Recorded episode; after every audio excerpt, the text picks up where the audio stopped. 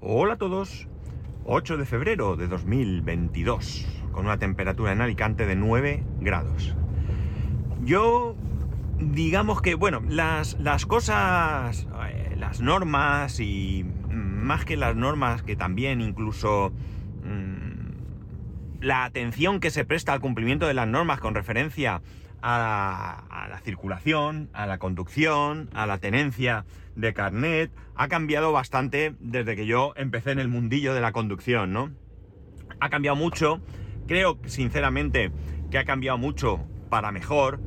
Es verdad que en algunos eh, momentos nos puede parecer que hay un afán recaudatorio, pero está claro que hemos visto que si no es con palos, pues muchos no aprendemos. Y entonces, bueno, pues no es que justifique que nos claven por todo, pero sí que es verdad que conducir no es un juego y que, bueno, pues hay que cumplir con una serie de normas y, eh, bueno, pues hay que tener cuidado. Ya digo, hay veces que creo que se pasan, pero principalmente ese, ese pasarse creo que es más en ciudades, ¿no? En esos momentos que, pues no sé, aparcas dos segundos en doble fila, que no, pues estará bien, pero que realmente no molestas y que, eh, bueno, pues no hay otra opción y enseguida llegan y con algunas veces incluso malas maneras te multan, ¿no? Y esto, bueno, pues es experiencia propia. Otras veces, la verdad es que... El, el, agente eh, de turno es comprensivo, se da cuenta y bueno, pues había que has tardado poco y tal, y bueno, pues digamos que te perdona, ¿no? Pero realmente, ya digo, creo que las cosas han cambiado, creo que tenemos eh, más seguridad, evidentemente las carreteras y los vehículos y todo pues tienen un nivel de seguridad mayor y aunque seguimos teniendo esos llamados puntos negros, aquí en Alicante hay varios, varios desde hace muchos años y que no solucionan, pero lo cierto es que, bueno, yo creo que la cosa va mejorando. Pero como digo, esto no era así hace muchos años, ¿no? No era así hace muchos años y eh, la prueba está en mí, ¿no? Eh, resulta que yo, eh, desde bien joven, ¿no? Desde bien joven, bueno, siendo muy jovencico, muy jovencico, menor de edad, mi padre me enseñó a conducir. Y me enseñó a conducir pues en descampados y cosas así, es decir, sitios donde no había ningún peligro, no había árboles, no había nada con lo que chocar, y mi padre me enseñó a conducir. Y pues mira, bien está. Claro, eso por un lado estuvo muy bien, pero por otro lado trajo un problema que él creo que no preveyó y que le disgustaba mucho. Y era que yo, a partir de, pues qué sé yo, 16, 17 años, por ahí, yo ya conducía. ¿Cómo conducía? Pues porque mi tía, la hermana de mi padre, me dejaba su coche. Y yo no tenía no solo carne, sino ni siquiera la edad adecuada para conducir. Mi padre cuando se enteraba, yo trataba que no lo hiciese, pues se mosqueaba mucho. Pero bueno, pues íbamos a, a estudiar, íbamos al instituto o lo que fuese, y íbamos con el coche de mi tía, que era mucho más cómodo que buscarnos la vida. Ya digo, mi padre pillaba unos eh, rebotes importantes. Desde luego no sin razón, pero bueno, así era la cosa. La cuestión es que antes de todo esto, eh, hubo un momento en el que eh, mi, mi, padre viene un día y me dice, ¿quieres una moto? Claro, a mí imaginar, se me abren los ojos como platos y claro que quiero una moto. En ese momento yo iba al colegio, el colegio al que, al que iba, pues yo iba andando. Y eh, bueno, pues qué distancia habrá de mi casa al colegio, pues no sabría decir, 4 o 5 kilómetros, pues como mucho, no lo sé. Pero eh, el problema no era ir y volver. Además, en aquellos años en los que eh, había clase por la mañana y por la tarde, con tiempo en medio para comer, yo comía en mi casa, con lo cual yo hacía todos los días cuatro viajes andando. Dos de ida y dos de vuelta. Entonces, claro, tener una moto, aquello era alucinante. Que ya no era por andar, porque muchas veces eh, íbamos varios compañeros juntos, dos, tres, ¿vale? El problema era que para ir hasta el colegio yo tenía que atravesar una zona que hoy en día es una, una avenida, es la, la, Gran Vía, pero en ese momento eso era un descampado, ¿vale? Un puro descampado donde había gente que vivía en chabolas, ¿vale? Y esa gente en chabolas, pues algunos chavales se dedicaban a atracarme cada dos por tres. Cosa que siempre decía yo que era absurda, porque eran siempre los mismos, es decir, ya sabían quién era yo, y yo nunca llevaba nada. No llevaba dinero, no llevaba nada, porque mi madre me preparaba el almuerzo. En esa época, pues no había donde comprar chuches o eso tanto en el cole, y bueno, pues yo no solía llevar dinero. Ni llevaba reloj, porque no llevaba, ni, ni, ni cadenas, es decir, No había absolutamente nada que me pudieran robar, pero ellos insistían. Bueno, quizás era más una cuestión de, demostrar poder que de realmente conseguir algo de valor. Pues bien, la cosa estaba interesante, ya con, con, esa edad, ya un poco más mayor, si tenía posibilidad de ir en moto, pues aquello para mí era bastante interesante, ¿no? Entonces, como digo, mi padre vino diciendo si quería una moto. El caso es que la moto era una moto del año de la tos, o sea, súper antigua, no os podéis ni imaginar la moto, no sé de dónde la sacó, la verdad es que eh, no tengo ni idea de dónde la sacó. Y esa moto era, bueno, era un ciclomotor realmente, pero un ciclomotor que no había otro igual. Y no había otro igual, primero porque no lo había, y segundo porque ya nos encargamos nosotros de que no lo hubiese. Ese ciclomotor era de la marca eh, eh, T-Rot, no Torrot, sino T-Rot. Era un ciclomotor con dos marchas, alucinante, 50 centímetros cúbicos y dos marchas en el, manillar izquierdo tenía dos, dos, palancas, una era el freno y la otra era el embrague, ¿no? Para cambiar a primera a segunda marcha. Y bueno, pues la moto pues era curiosa, tenía un gran depósito en medio, ¿vale? O sea, era una cosa bastante extraña. ¿Por qué además era, la hicimos especial? Porque la moto era vieja, muy vieja, evidentemente, y la moto la subimos a casa, así como suena, en el ascensor. Mi padre tenía en casa un taller, eh, un taller donde él hacía sus, su, no un taller de mecánica, sino un taller donde él pues hacía cosas de, de modelismo, aeromodelismo, barcos, donde restauraba antigüedades, donde pintaba, bueno, él hacía muchas cosas en su, en su taller.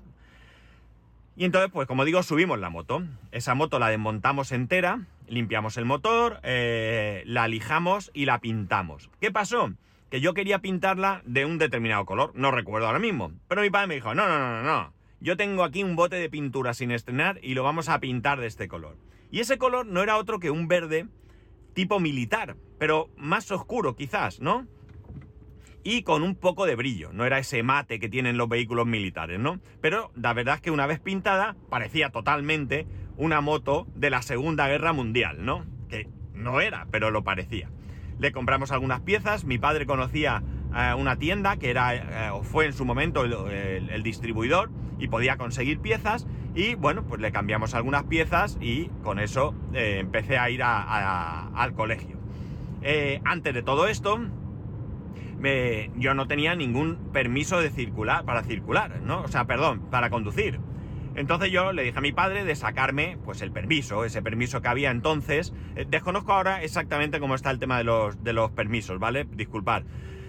Eh, la cosa es que yo le dije sacarme eso, era muy fácil, eso te lo podías sacar de, de los 14 años o así, o no sé, era muy muy fácil, ¿no? Y yo, para mí eso era lo mejor, porque ibas, te lo sacabas. Además creo que con 16 años, ya creo, que, creo recordar, ¿eh? Que con 14 años tenías que hacer un examen pero con 16 años ya no tenías que hacer ningún tipo de, examen, ¿no? Con lo cual yo dije, pues esta es la mía. Voy, entrego los papeles, me dan esa licencia de, conducir, pues no era un carnet de conducir como conocemos, era una licencia, eh, y yo apañado y chimpón. Pero mi padre, mi padre, que tenía algunas ideas que no sé de dónde le venían, decidió que no, que de eso nada, que yo me iba a sacar el carnet de conducir moto, ¿vale? Entonces era el A1, ¿vale? El A1. El A1 era un carné que te permitía conducir motos, no ciclomotores, sino ya motos, hasta 75 centímetros cúbicos, ¿no? Y bueno, pues allí que fui yo. Y el proceso era el siguiente. Tú tenías que hacer el examen teórico, el mismo, el mismo, ¿eh? No, el mismo examen teórico que hacías cuando te ibas a examinar de coche, el mismo, no había ninguna diferencia y luego tenías que hacer una prueba en circuito cerrado con una moto, ¿de acuerdo? Pues nada, allí que fui yo y con 16 años, allá por julio del año 93, eh, yo me saqué el carnet de conducir a 1, ¿no? La verdad es que fue una época muy, divertida porque había otros compañeros del cole que tenían moto y bueno, pues, eh, pues eso, era un grupico que salíamos con la moto y tal. Eh, mis compañeros tenían motos mejores, porque bueno, sus padres tenían más poder adquisitivo y les podían comprar ciertas motos mejores, pero ninguna llamaba la atención como la mía. De hecho, hay gente que me conocía por la moto, es decir, no éramos amigos, no habíamos hablado en la vida. Pero además yo, mi madre me compró una especie de gabardina, ¿no? O sea, como un abrigo, no sé, un poco más largo de lo normal. Y yo llegaba al colegio con eso desabrochado, como si fuera una capa, ¿no? Es decir, no había vergüenza, no había pudor, qué maldad. Y yo ahí llegaba, y claro, mucha gente se fijaba, porque además la entrada al colegio, hoy en día no pueden entrar vehículos, pero entonces las motos las aparcábamos dentro, y había, hay una cuesta, una cuesta bastante pronunciada, que ya digo, ahora los niños entran por ahí andando, pero nosotros podíamos subir con moto, con bici, también fue una época que fui con bici al cole.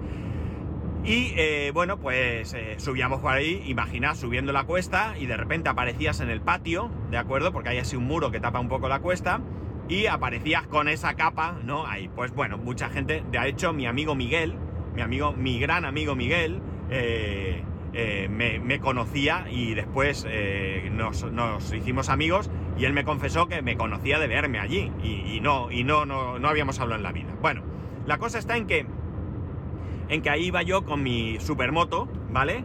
Y bueno, pues la verdad es que me, me, causó bastante satisfacción. Y bueno, aunque mi ilusión era tener una eh, Montesa, la Montesa Enduro 75. Me encantaba esa moto, me encantaba, la adoraba, o sea, era el sueño de mi vida. De hecho, un, vecino del barrio, ya, de, ya mayor, casado y demás, eh, dueño de la papelería de toda la vida de allí, eh, se compró una.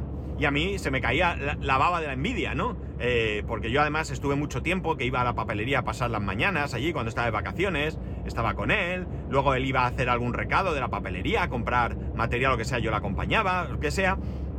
Y bueno, la cosa es que aquella moto, como digo, a mí me, me, llamaba mucho la atención. Pero bueno, no pude, no pude nunca tener eh, esa moto, ¿no? Eh, la cosa está en que más adelante eh, cumplí 18 años y entonces mi padre, bueno, pues era reticente a que yo me sacase el carnet de conducir coche. Pero claro, yo quería el carnet de conducir. Y bueno, pues a base de insistir, de insistir y de insistir, pues mi padre terminó pagándome el carnet de conducir coche, ¿no?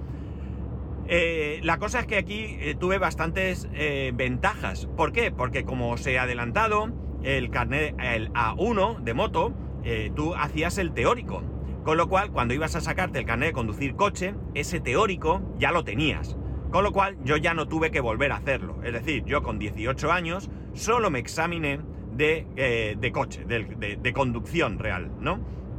Y además, en el momento que yo lo hice, eh, ha habido diferentes maneras de sacarse el, carnet de conducir. Ha habido épocas en las que tenías que hacer una prueba en circuito cerrado y luego en circuito abierto. Yo solo hice una prueba en circuito abierto. y además, la persona que me examinó tampoco fue excesivamente dura, todo lo contrario. Eh, bueno, de hecho cometí un fallo a la hora de aparcar y me dijo, no hace falta que hagas todo en una maniobra. Entonces yo rectifiqué, aparqué correctamente, realmente me había quedado muy separado del bordillo, ¿vale? Volví a aparcar bien, o sea, lo hice bien y bueno, pues me hizo ahí un par de cosas y yo saqué mi carnet de conducir. Estamos hablando eh, de abril del 95, ¿no? Abril del año 95. Poco tiempo después, bueno, mi padre no me quería dejar el coche, no me quería dejar el coche y un día teníamos un perrito, King, una especie de pequinés mezclado, que, que falleció. Eh, yo iba al veterinario y por el camino estaba muy malito, muy malito y por el camino pues terminó falleciendo, ¿no? Entonces, eh, bueno, cuando llegué a casa me dijo mi padre, eran otros tiempos, ¿no? Me dijo mi padre, coge el coche y antes de que venga mamá, no estaba mi madre, eh, busca un sitio donde enterrarlo, ¿no? Entonces, bueno, pues nada, así hicimos, enterramos al perro y demás y un tiempo después le dije a mi padre que me dejara el coche y volvió a decirme que no. Y entonces yo ahí ya mi respuesta fue, no me parece justo que cuando a ti te interesa, era el caso que había sucedido con el perro, me dejes el coche y cuando yo lo necesito no me lo dejes. Y a partir de ahí, bueno, pues mi padre empezó a dejarme el coche habitualmente, ¿no? fue pasando el tiempo, fue pasando el tiempo y yo ahí iba. Y un día, estamos hablando del año 93, me entraron ganas de comprarme una moto. Ya llevaba tiempo, ya no tenía moto, aquel ciclomotor desapareció. Un día me lo robaron, desapareció de la puerta de mi casa. La cosa es que eh, pasó el tiempo, ya digo, en el año 93 yo ya trabajaba, trabajaba en el concesionario en el que, eh, del que ya os he hablado, y llegó un momento en, como digo, en que yo quería comprarme una, una moto. Mis amigos tenían moto y quedaban para salir y yo no. Y la verdad es que tenía esa gusanillo dentro de eh, tener moto. Entonces me puse a mirar y encontré una moto de segunda mano, una eh, Yamaha Teneré de 650 centímetros cúbicos, es una moto de trail. Y ni corto ni perezoso, me compré la moto. Esa moto me costó, a ver que os diga, me costó, eh, creo recordar, que me costó, que me costó, esperar, que estoy un poco despistado. Pues creo que 400.000 pesetas de entonces, ¿de acuerdo? Creo recordar, no sé. Bueno, el caso es que yo me compré la moto y adivinar. Sí, no tenía carné, claro, no tenía carné. Recordar, tenía el A1, solo me permitía conducir motos hasta 75 centímetros cúbicos, con lo cual esa moto yo no la podía eh, conducir.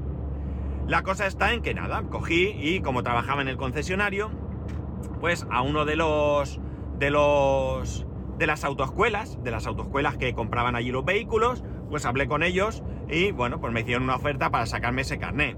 Volvemos a la misma jugada. Yo no tenía que hacer el teórico, ya lo tenía, y solamente tenía que hacer el práctico, que por cierto eh, fue exactamente el mismo examen que ya había hecho cuando me saqué el A1, que por cierto, yo el A1 me lo saqué con una moto, una Vespa de 200 centímetros cúbicos, para tener el carnet de 75 centímetros cúbicos, y cuando me examiné para sacarme el A2, eh, hice el mismo examen con una Vespa de 200 centímetros cúbicos, creo recordar, o 150, no estoy seguro, pero bueno, la cosa es que fue exactamente repetir lo mismo varios años después, año 93, 26 años tenía ya. La cosa está en que, eh, bueno, pues eh, nada, eh, me saqué el eso y lo que sí que hice fue hacer algunas prácticas. había un, hay de hecho un sitio, un, un solar asfaltado, donde, o había, no sé si ahora es así, donde allí se iba a hacer las pruebas, el profesor te ponía allí unos conos, había unas cosas y tal, y tú hacías allí las pruebas, y yo, pues podéis imaginar, yo iba a hacer las pruebas con mi moto, y él examina, bueno, el profesor, mejor dicho, se ponía de los nervios, se ponía de los nervios, se echaba las manos a la cabeza, por Dios, no vengas en moto. Y yo le decía, pero si no pasa nada, claro, no pasa nada si no te pillan. Pero la cuestión no es que te pillan, es que me decía, si vas cogiendo diferentes motos, no vas a tener ese tacto, ¿vale? Para el examen. Vamos a preparar el examen con la Vespa y cuando tengas el, eso ya haz lo que te dé la gana. Bueno, no le hice mucho caso. La cuestión es que el día del examen yo fui allí y bueno, a mí me comían los nervios, me comían los nervios, ¿no? Me comían los nervios que pa' qué. El caso es que me dice el profesor, dice, en un rato te toca. Y yo allí que me, vamos, me quería morir. Y no había pasado ni dos minutos y me dice, te toca. Digo, ya, pero no me habías dicho que, dice, ya, pero es que te veo tan nervioso que he hablado con el examinador y le he pedido por favor que te examine ya.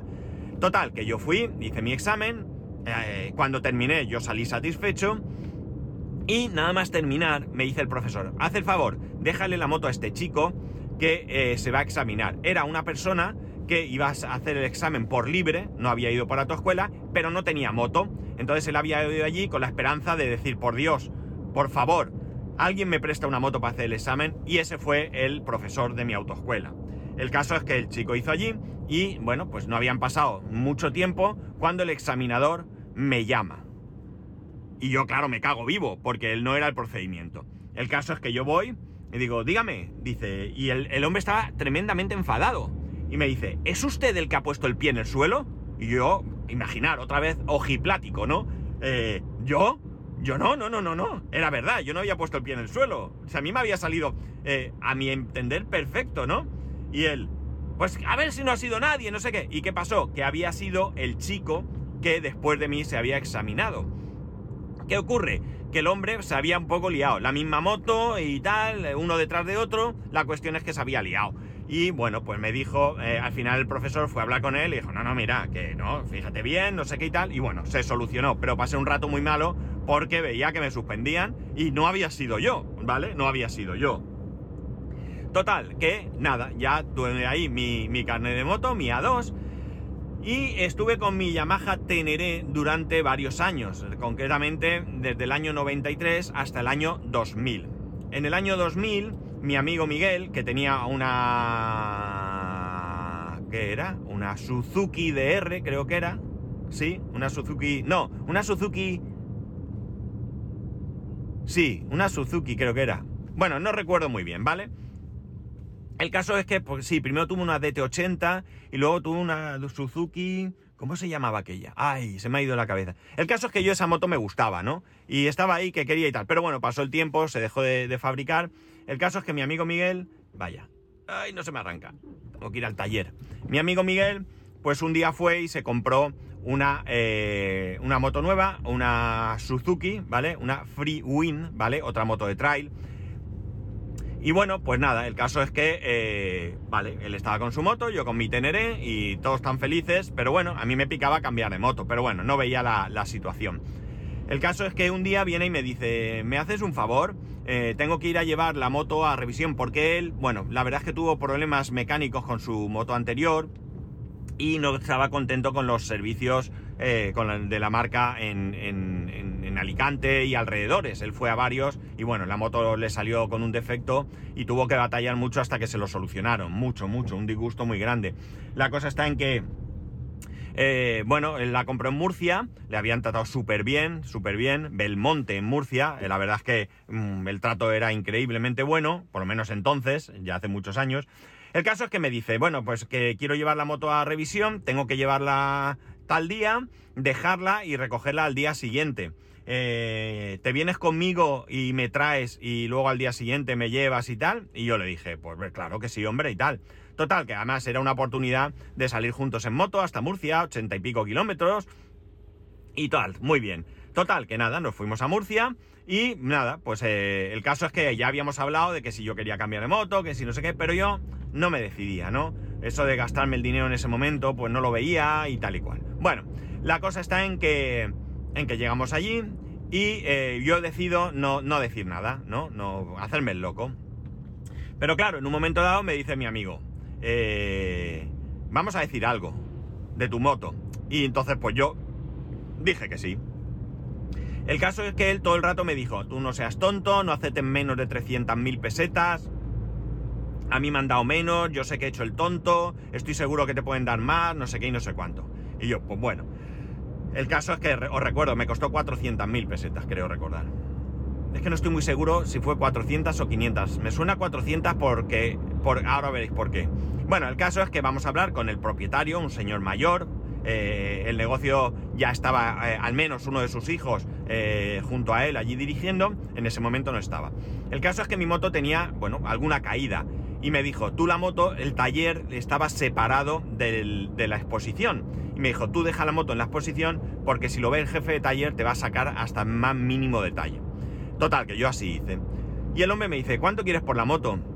Y yo, pues no lo sé, yo no quería dar un precio, yo ya tenía en mente esas 300.000 pesetas. Y me dice, bueno, vamos a que lo vea el jefe de taller. Y me fastidió, claro. El caso es que fuimos a verlo y el jefe de taller se notaba un señor con mucha experiencia y nada más verle dijo, uy, esta moto tiene una caída. Y efectivamente, yo, me hice un poco loco, hablaron entre ellos y a la vuelta insistía el hombre. ¿Pero tú cuánto quieres por la moto? Y yo, pues no sé, tú hazme una oferta y no sé cuánto.